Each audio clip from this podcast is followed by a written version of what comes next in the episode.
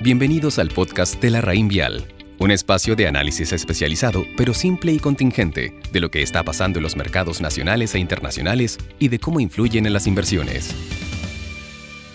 Buenos días, hoy primero de marzo les habla Pablo Méndez, gerente de portafolio de inversión de la Raín Vial Estrategia, y en este audio les comentaré respecto a las conclusiones de nuestro comité de inversiones de la semana pasada. Primero, quiero mencionarles que los mercados globales cerraron febrero con un alza de 2,2%. Por su parte, la renta fija internacional finalizó el mes con una baja de 1,7%, en respuesta al alza que han presentado las tasas internacionales, sobre todo la semana pasada. La tasa del bono del tesoro a 10 años subió en el mes 34 puntos base y finalizó en 1,4%.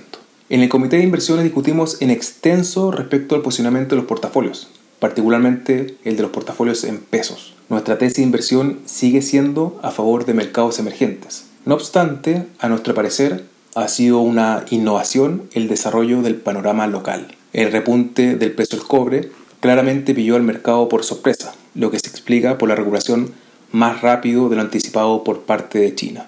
A ello se le suma la velocidad y seriedad del proceso de vacunación que ha mejorado la visibilidad de Chile y sus perspectivas económicas.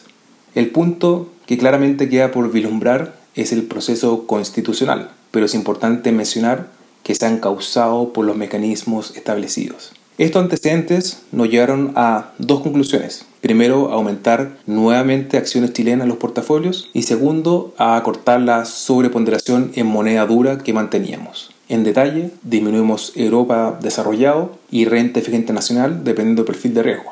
Otro ajuste que realizamos en el perfil muy conservador y conservador fue la reducción de renta fija local a cambio de caja en pesos. Pensamos que el retorno esperado de la clase activo no se condice con el nivel de riesgo. Por otro lado, en los portafolios en dólares solo hicimos ajustes en el margen dentro de renta fija. Aumentamos bonos corporativos emergentes cuyo devengo es de 4,2% a cambio de investment grade global que está pagando un 1,5%. Pensamos que estos cambios son apropiados en el marco actual. El sesgo hacia mercados emergentes debería compensar en el mediano o largo plazo debido a que las perspectivas económicas y el, al final el ciclo económico transita por una fase temprana. El dólar se deprecia y los commodities presentan una recuperación importante. No se vislumbran grandes riesgos en el mediano plazo, pero estamos atentos a lo que pasa en materia de inflación, precisamente considerando lo acontecido la semana pasada en materia de tasas. Que tenga una buena jornada. Los esperamos en nuestro próximo capítulo del podcast La Raín Vial. Conoce larraínvialdigital.com, una plataforma de inversiones, servicios y herramientas en donde la experiencia de la Raín Vial es 100% online.